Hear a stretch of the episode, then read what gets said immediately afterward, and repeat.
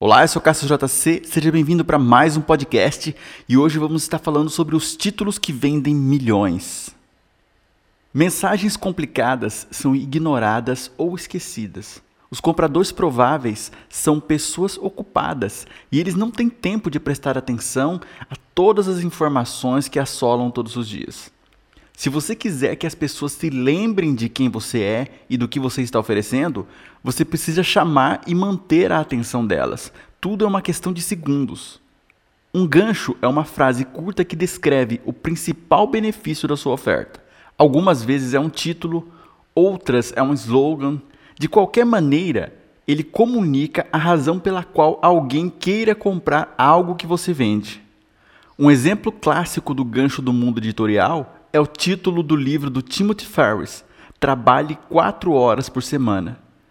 Este breve nome sugere vários benefícios intrigantes. O primeiro, quatro horas é muito menos do que a maioria das pessoas trabalham, e a maioria gostaria de trabalhar bem menos.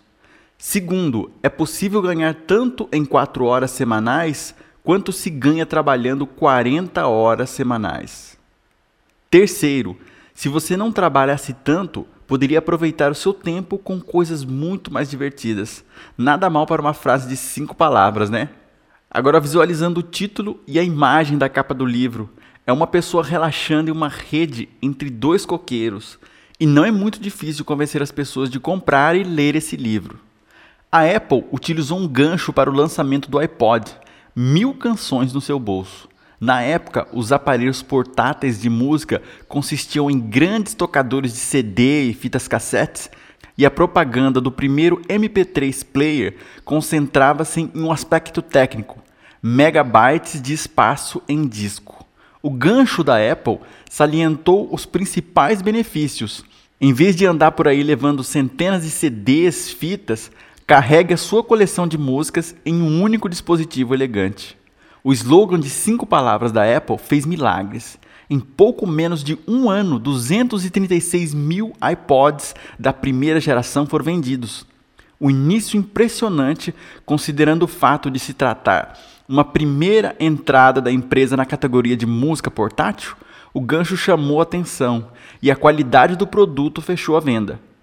Ao criar um gancho, concentre-se no principal benefício ou valor proporcionado por sua oferta.